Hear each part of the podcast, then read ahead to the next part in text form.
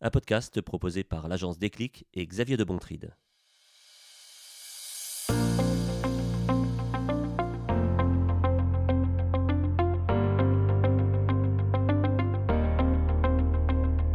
Bonjour et bienvenue dans ce nouvel épisode de la question RSE de BAM, du business à la mission.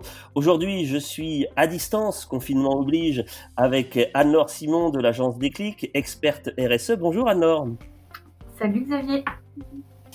Nous allons parler ensemble de euh, ces fameuses idées reçues sur la RSE euh, qui circulent et dont on a envie euh, de tordre le cou en quelque sorte parce que elles sont nombreuses. On va les prendre les unes après les autres et on va essayer de, les déconstruire, les, idées reçues sur la RSE.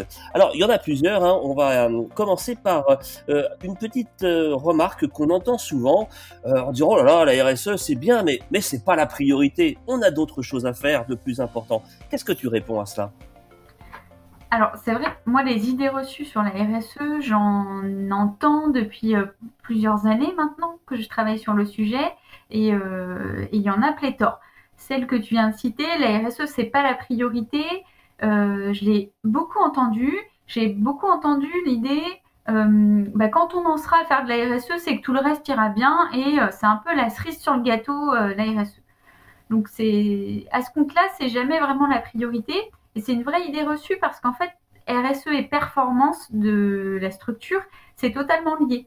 Et hum, j'en veux pour preuve euh, l'étude faite par France Stratégie en, 2016 qui montre que euh, les entreprises qui ont mis en place des démarches RSE euh, réelles avec des actions ont en moyenne une performance économique supérieure de 13% par rapport aux autres. Donc en fait, c'est c'est pas une question de c'est pas la priorité, c'est une manière de conduire la structure qui permet d'avoir une meilleure performance globale. Donc en réalité, euh, la RSE, euh, c'est plutôt le levain dans la pâte que la cerise sur euh, le gâteau pour reprendre une expression qu'on entend parfois sur les sujets de RSE. Donc oui, c'est la priorité de la RSE parce que ça permet à l'entreprise d'être meilleure. Alors, euh, toujours sur cette question de, priorité, est-ce que l'époque que nous vivons actuellement, la crise sanitaire, la pandémie mondiale et euh, le confinement qui en découle, ne rend pas justement peut-être euh, plus nécessaire encore cette approche? C'est ce que tu semblerais dire au regard des, chiffres que tu viens de citer. Alors moi j'aime pas trop l'idée de dire que la RSE est la solution à tout. C'est un peu c'est un peu présomptueux et c'est un peu facile surtout aujourd'hui où chacun y va un petit peu euh, de sa solution miracle, ça saurait s'il y avait une solution miracle. Par contre, ce qui est intéressant dans la démarche RSE, c'est qu'elle est transversale et elle permet de croiser les sujets, permet de croiser les sujets environnementaux, les sujets euh, sociaux, les sujets économiques et elle permet de, de penser la complexité. Et en ce sens-là, c'est un outil utile et, intéressant, notamment dans une période aussi complexe que celle qu'on vit actuellement, qui est multifactorielle, et où là, oui, la RSE peut être une grille de lecture euh, très intéressante et très utile. Par contre, voilà, je, on va pas être simpliste non plus. Euh, c'est pas euh, la solution à tout, et particulièrement dans les, la période qu'on vit. En revanche, euh, priorité accordée à la recherche de sens, au questionnement euh, sur l'orientation, la mission de l'entreprise. On entend beaucoup euh, cette interrogation depuis quelques semaines émerger dans les organisations, les entreprises, les, les, différentes structures qui, qui, sont en recherche justement, peut-être pour le monde d'après, comme on dit. ça, ça correspond aussi à cette idée que cette démarche transversale dont tu parlais peut être tout à fait opérante et efficace. Oui, complètement, oui. Euh, c'est hum, les entreprises qui sont très au clair sur leur raison d'être et qui sont très en lien avec euh, leur utilité euh, sociétale trouvent très rapidement du sens, y compris quand la situation se, se complexifie ou change de manière brutale parce qu'elle s'accroche à sa raison d'être, à quoi on sert concrètement, comment on peut être utile à la société et du coup euh, soit pivote très rapidement, soit euh, change certains, euh, certains aspects ou s'adapte avec leurs salariés de manière presque, évidente. On l'a vu avec des, entreprises qui, qui ont immédiatement soit changé leur ligne de production pour produire des masques, par exemple. ou les masques de protection. Exactement, c'est-à-dire qu'est-ce qui est utile sociétalement et quel est notre savoir-faire et on met au service de l'utilité euh, sociale et sociétale qu'on veut avoir. Donc, si je résume, euh, à ceux qui nous disent la RSE c'est pas la priorité, c'est à voir quand même parce que euh, on voit bien que au regard des enjeux actuels, il y a des, des, initiatives à suivre avec cette grille de lecture. Alors, une deuxième idée reçue qu'on entend aussi souvent, c'est de dire la RSE c'est l'affaire des dirigeants, hein, c'est l'affaire du patron. Moi, je suis salarié dans ma boîte, c'est pas mon sujet. Qu'est-ce que tu réponds, Anne-Laure? Alors c'est une idée reçue qui est intéressante parce que parce qu'elle est à prendre euh, avec une double facette. C'est-à-dire que oui, c'est en effet l'affaire des dirigeants et c'est pas l'affaire que euh, d'un ou d'une chargée de mission euh, RSE qui devrait piloter la démarche, puisque la RSE c'est quelque chose de stratégique. Donc en effet, si les dirigeants ne s'y intéressent pas et voire s'en détournent, voire essayent de, de simplement cocher la case, bon ça c'est fait euh, ça va être très limité et assez peu intéressant. Cela dit, ce n'est pas que l'histoire des dirigeants, puisque ça doit être aussi la colonne vertébrale de, la structure, et tout le monde doit euh, se sentir concerné par, euh, par ces sujets-là. qui n'ont pas forcément besoin d'être estampillés RSE. on n'est pas obligé de prononcer l'acronyme à tout bout de champ. J'ai même envie de dire que quand on est dans un niveau de maturité important sur ces sujets-là, finalement, on n'en parle plus dans la structure. Euh, on, le fait tout simplement, c'est-à-dire qu'on pense à nos impacts sociaux, environnementaux, on cherche à nouer des partenariats, on, on veille au bien-être des collaborateurs et ça devient la manière de conduire l'entreprise. Et en ce sens, ça concerne absolument tout le monde dans l'entreprise. Donc oui, c'est une idée reçue euh, et en même temps, euh, c'est vrai que ça concerne très directement les dirigeants, mais pas que mais pas que. Et là, le conseil à donner, on, l'a rencontré d'ailleurs au travers des, euh, des, des, autres entretiens que nous avons menés dans le cadre du podcast de, de BAM, euh, quand on va à la rencontre de dirigeants et de leurs collaborateurs, à chaque fois, c'est ce, ce couple gagnant qui est intéressant pour faire progresser la réflexion, pour euh, valider sur le terrain les, les, intuitions stratégiques et leur mise en œuvre. Hein. C'est toujours cette double approche qu'il convient de d'avoir en tête. Donc non, assurément, la RSE, ce n'est pas que l'affaire des dirigeants. Encore une idée reçue euh, qui est ainsi balayée. Une troisième que j'entends aussi souvent quand je parle de ce sujet-là, ouais, c'est bien la RSE, mais attends, c'est réservé aux grands groupes. Les PME comme les miennes, c'est pas mon sujet. Qu'est-ce qu'on leur dit? Alors, c'est vrai qu'au départ, c'est surtout les grands groupes qui se sont saisis euh, du sujet et qui ont commencé à parler de RSE. Pourquoi? Bah, Parce qu'elles avaient des, elles ont toujours des obligations de reporting extra-financier. Donc, elles, ont dû euh, euh, montrer en fait quelles pouvaient être leurs performances ou leurs impacts en matière environnementale ou, sociétale ou sociale. Et donc, c'est, pour ça qu'en fait, c'est d'abord les grands groupes qui ont parlé de ce sujet-là. Euh, certains, euh, ils se, sont servis de ces obligations pour améliorer euh, leur performance. Certains en ont fait aussi un outil de communication, voire ont usé et abusé de ce, ressort-là, ce qui a donné plutôt une image de RSE un peu déconnectée pour les grands groupes, voire uniquement à but d'image. Et ça a un petit peu, j'ai envie de dire, desservi et euh, beaucoup de, dirigeants de PME, TPE se sont pas du tout reconnus du coup dans cette manière euh, de, de voir les choses et ont plutôt Il y a un travail de rattrapage à faire justement par rapport à cette image-là, sans doute. Oui, sans doute, de moins en moins, puisque les, PME, TPE euh, s'aperçoivent euh, de la force euh, de, de, la RSE, puis s'aperçoivent que finalement c'est assez proche de leur conception, de, leur, de leur manière déjà de conduire leurs entreprises, mais ça leur permet d'aller plus loin. mais, c'est finalement assez proche de leur, de leur vision des choses. Donc il y a un petit travail de rattrapage, mais mais en même temps, on s'aperçoit que la RSE correspond très très bien à la manière dont les dirigeants de PME, TPE conduisent, euh, conduisent leur boîte. Donc ça, c'est assez intéressant. C'est un outil qui va amplifier et qui va les aider euh, et qui est totalement adapté à la taille de, leur, de leurs entreprises parce que, parce que la RSE, il y a des référentiels, il y a une norme internationale, mais on est bien dans une démarche volontaire qui s'adapte en fait à la taille, aux enjeux, à la vitesse, aux souhaits de l'entreprise. Donc euh, en ça, c'est très souple et très adaptable en fonction de, l'entreprise. Alors Anne-Laure, euh, en tant qu'experte euh, RSE, euh, je sais que tu aimes bien aller chercher des études et, convoquer les, chiffres. Je crois que tu en as repéré une qui montrait l'implication, le degré d'implication des, dirigeants de PME, justement, c'est bien de, celle-là dont on parle, et des ETI, qui s'impliquent dans, dans le bien-être de leurs salariés, dans, la prise en compte de ces notions-là. Et c'est une étude de, de, BPI France, je crois, qui en faisait état. Tu peux nous en dire un peu plus? Oui, c'est une étude qui est très intéressante de BPI France qui permet de, faire un peu le tour d'horizon des dirigeants euh, des PME, ETI euh, en France sur la question de la RSE.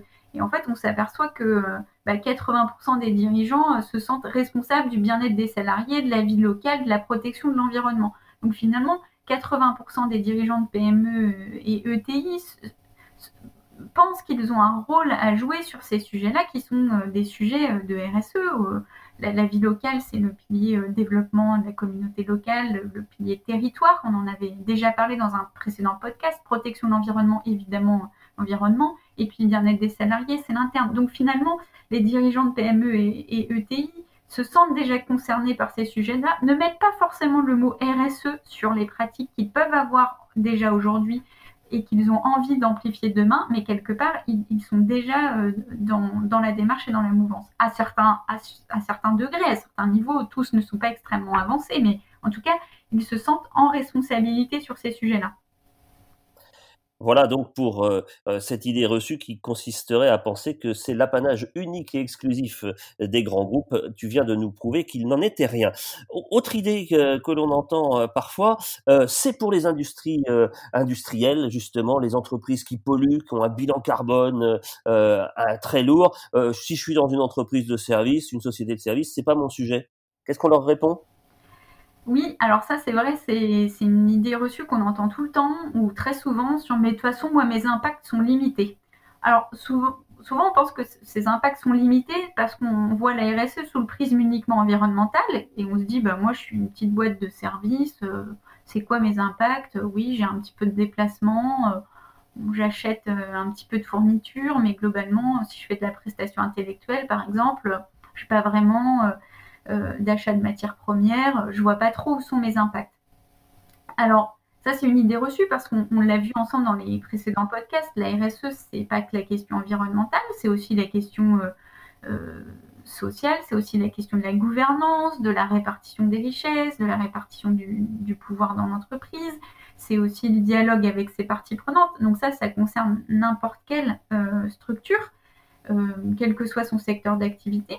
Et puis, on s'aperçoit qu'il y, a plein d'impacts qu'on ne voit pas forcément. Et quand on est une entreprise de service, on pense évidemment au déplacement, on pense à l'impact numérique, qui, si on prend euh, l'impact environnemental pur, qui, euh, qui, a longtemps été un petit peu euh, ignoré, ou c'est un peu la partie immergée de l'iceberg, dont on se rend de, rend de plus en plus compte, plus les, semaines, les mois, les années avancent. Et donc, on s'aperçoit que, ben non, en fait, même si on est une entreprise de service qui, visuellement parlant, euh, n'a pas l'air de polluer, pour autant, on a des impacts environnementaux, sociaux, et on a des leviers. Euh, et, la RSE nous, nous, nous convient et peut, peut nous être clairement utile.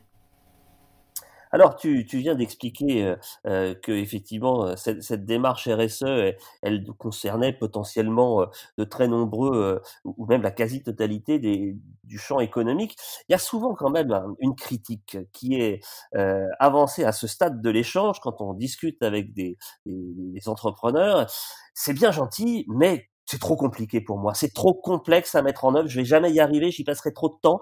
Euh, cette complexité de la RSE, c'est souvent euh, une caractéristique que l'on lui accole. À tort, euh, Anne-Laure? Alors, à tort, euh, j'ai envie de dire oui, mais je comprends qu'on puisse penser ça, en fait. pourquoi? Pour deux raisons. La première, c'est que la norme internationale qui, décrit les principes de RSE, elle s'appelle l'ISO 26000. Donc, vous avez dit ça. ça peur. Voilà, déjà, vous sentez que votre interlocuteur en face se crispe parce que euh, ISO, il peut avoir des, expériences par le passé euh, de normes. Bah, ça ramène à la qualité, hein, c'est ça. C'est des procédures, c'est des gros dossiers à remplir, des nomenclatures à n'en pas finir. C'est ça. Donc il peut y avoir un espèce de traumatisme de la norme euh, dans les, dans les expériences passées qui font un peu peur. Euh, voilà, donc c'est la première raison euh, qui, amène un aspect très complexe de la RSE. Et puis deuxièmement, comme c'est quelque chose qui traite du multi-sujet et qui est transversal, c'est le propre et c'est la force de la RSE, c'est aussi ce qui peut faire peur. Parce qu'on se dit, mais attends, ça, on, traite de tout là-dedans, euh, tout est mélangé, euh, on, va devoir euh, s'atteler au sujet de gouvernance, aux sujets environnementaux, et du coup il y a une espèce de, flou sur ces sujets-là, alors que c'est justement la force de la RSE qui est de traiter les sujets les uns liés aux autres et pas justement en silo et de créer des connexions dont on a particulièrement besoin aujourd'hui. Et donc, pour ces deux raisons-là, à la fois l'aspect normatif qui fait un petit peu peur et puis l'aspect multi-sujet, ça donne l'impression de, quelque chose d'extrêmement euh, complexe, compliqué à mettre en place, voire lourd. La réalité, c'est que quand on fait des choses pas, pas à pas à son rythme, euh, avec euh, une méthode éprouvée, ça a plutôt l'effet inverse, c'est-à-dire ça a l'effet de décomplexifier plein de sujets, de les mettre au clair euh, et, ça a plutôt un effet, euh, je dirais même presque apaisant à la, fin d'une démarche. On se dit, ah mais finalement, ok, euh, j'ai compris comment les choses s'articulaient dans ma boîte et je sais où sont les leviers d'action et finalement, j'y vois plus clair. Donc il ne faut pas être impressionné a priori euh, par la, méthodologie et la démarche proposée. On peut y arriver avec un petit peu de méthode et, d'organisation. C'est ce que tu, euh, ce que tu nous rappelles. encore une idée reçue euh, que nous avons identifiée, j'allais dire que nous avons débusqué en préparant cet épisode avec avec Marine Lejeune, ta, ta collègue expert RSE de, de l'agence Déclic, qui n'est pas présente aujourd'hui parce que le confinement nous, nous éloigne un petit peu tous les uns et les autres, mais on a préparé ensemble cet épisode en essayant de lister et de recenser toutes ces idées reçues. Et il y en a une qui nous est venue euh, évidemment euh, à l'esprit, c'est la question financière, le coût.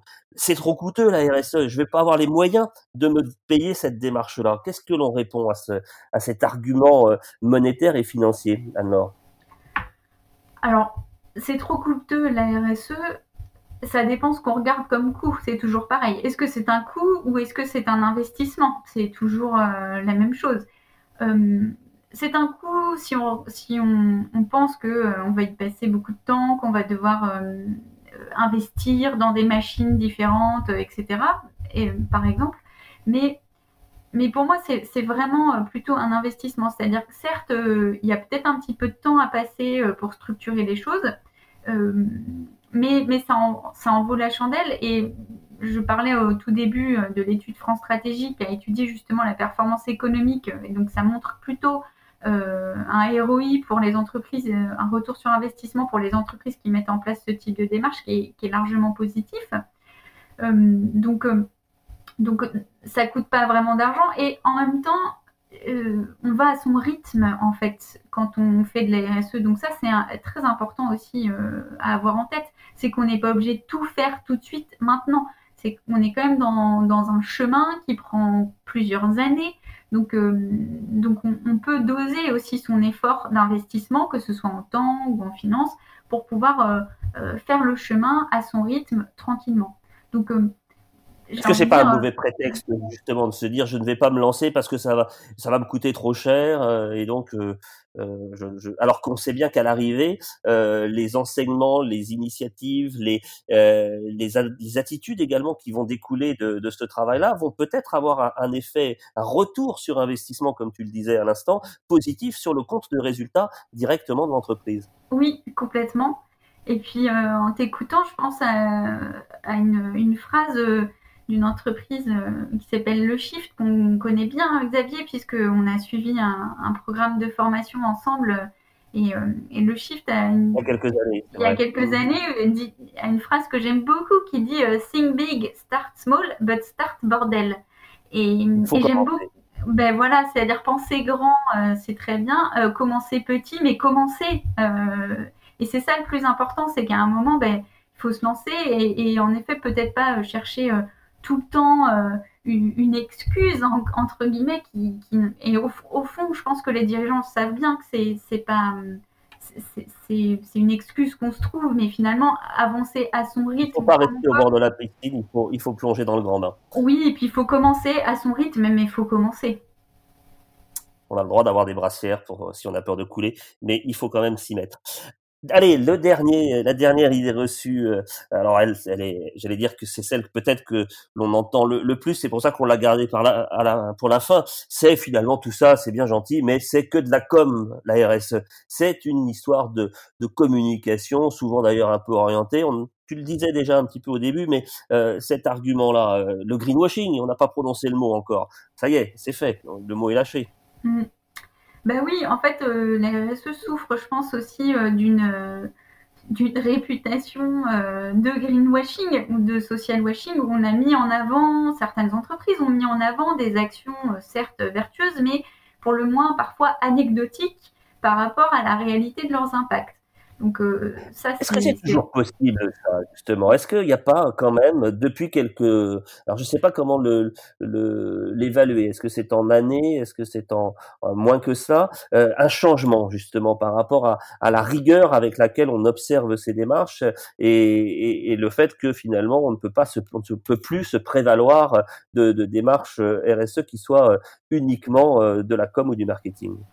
Oui, il y a des retours de bâton qui peuvent même faire mal. Donc, je pense que moi, en tout cas, les clients qui, regardent l'aspect d'emblée euh, de communication sur ces sujets-là, je les, je les mets en garde. C'est d'abord faisons euh, des choses bien et ensuite euh, communiquons. Et d'ailleurs, les agences de communication avec qui je peux travailler, c'est plus facile même pour elles ensuite de faire leur travail de communication quand elles ont des vraies choses à valoriser qui font sens et qui sont ancrés dans la réalité de l'entreprise. Donc, euh, tu me posais la question depuis quand euh, c'est de moins en moins possible. Je dirais que ça se compte en années. C'est vrai que depuis quelques années, c'est de moins en moins possible de faire du greenwashing, mais en tout cas, ça se voit très vite, et notamment par rapport aux réseaux sociaux. Euh, il y, a, quand même maintenant je veux dire, des retours de bâton qui peuvent être assez directs quand, quand il y a une incohérence entre euh, la communication externe sur ces sujets-là et les pratiques réelles de l'entreprise. Et quand c'est soit anecdotique, soit euh, carrément euh, décorrélé, ben, généralement ça se, ça se sait. Il y a une vigilance aussi des ONG. Et il vaut mieux être, être modeste, humble et dire bah, voilà où on en est voilà ce qu'on a réussi, voilà ce qu'on n'a pas réussi, euh, pour pouvoir euh, être crédible. Parce qu'un des points très importants et des principes de la RSE, c'est la redevabilité, le fait d'être en capacité de rendre compte, mais c'est aussi la transparence. On ne demande pas aux entreprises d'être parfaites. Par contre, on leur demande d'être transparentes et d'être le plus, le plus honnête possible dans, là où elles en sont. Alors, pas trop de communication. Est-ce que on pourrait même euh, penser que pour vivre heureux, vivons cachés aussi sur ces sujets-là de RSE Ou est-ce qu'il faut quand même à un moment ou à un autre sortir du bois pour euh, expliquer en transparence, comme tu le rappelles, euh, ce qui est en train de se mettre en place dans l'entreprise? Moi, je pense qu'il faut communiquer parce qu'il y, a la, notion de communauté et de territoire dans une, démarche RSE. Et donc, du coup, faire savoir ce qu'on fait, y compris ce qu'on réussit, mais peut-être ce qu'on ne réussit pas à la hauteur de ce qu'on aimerait, c'est extrêmement important pour, euh, inspirer les autres, donner à voir et, et, faire ensemble. Parce qu'une entreprise ou, n'importe quelle structure n'est pas hors sol, n'est pas toute seule et elle travaille avec son écosystème. Et donc communiquer, c'est aussi envoyer des informations à son écosystème pour cheminer ensemble. Moi, je ne suis pas partisane de non, non, surtout pas communiquer, mais par contre, une communication euh, juste, adaptée et euh, qui soit le reflet de la réalité de l'entreprise euh, pour entraîner d'autres à progresser et entraîner d'autres sur ce, sur ce chemin. Là, je pense que c'est, on a même besoin et c'est utile de communiquer. Et la communication dans ce domaine, elle est d'ailleurs à, double sens. Communication vers l'extérieur, mais aussi communication interne en direction de, ses collaborateurs, etc. Et ça, c'est quelque chose qu'il faut euh, certainement cultiver pour faciliter l'appropriation de la démarche auprès du plus grand nombre. Tout à fait. Tu posais la question de tout à l'heure de euh, est-ce que c'est une affaire que de dirigeants? On a répondu on ne peut pas se passer des dirigeants, mais en effet, c'est pas que l'affaire des dirigeants. Donc si c'est pas que l'affaire des dirigeants, c'est l'affaire euh, de tous à l'intérieur aussi de l'entreprise. Et donc oui, on a besoin de, communiquer. Et puis au-delà de communiquer, pour moi, c'est aussi une notion de, dialogue, en fait. C'est que la communication prend de plus en plus la forme d'un dialogue, d'un échange, où on partage nos accords, on partage aussi nos désaccords, tant en interne qu'en externe. Et sur ce dialogue-là, dont on a besoin, on peut construire l'entreprise l'entreprise la plus durable possible. Voilà, bien écoute, euh, grâce à toi, euh, euh, Anne-Laure, et grâce à, Marine avec laquelle on a préparé cet épisode, j'espère que vous qui nous écoutez avez révisé peut-être aussi votre approche de, la RSE en faisant tomber ces idées reçues qui sont encore trop souvent accolées à ces, à ces trois lettres. merci de votre écoute d'un épisode enregistré dans des conditions particulières et à distance à travers une plateforme numérique de podcast Zencaster qui on expérimente et qu'on inaugure euh, à cette occasion. J'espère que euh, la qualité sera au rendez-vous. Merci d'avoir écouté euh, jusqu'au bout ce podcast. Retrouvez-nous bien entendu sur la page LinkedIn de BAM, du business à la mission, pour nos articles et nos autres épisodes. À très bientôt et surtout, prenez soin de vous. Merci à tous d'avoir écouté ce podcast jusqu'au bout. Si vous l'avez apprécié, n'hésitez pas à en parler autour de vous. Abonnez-vous sur votre application d'écoute pour ne rien manquer des prochains épisodes. Si vous nous écoutez sur iTunes ou Apple Podcast, n'hésitez pas à laisser une note ou un commentaire. Si vous avez des idées de sujets, si vous avez encore des questions, contactez-nous à l'adresse contact-agence-déclic.fr. Nous préparons les prochains épisodes avec des invités inspirants qui nous raconteront l'ARSE au quotidien. Bonne journée à tous.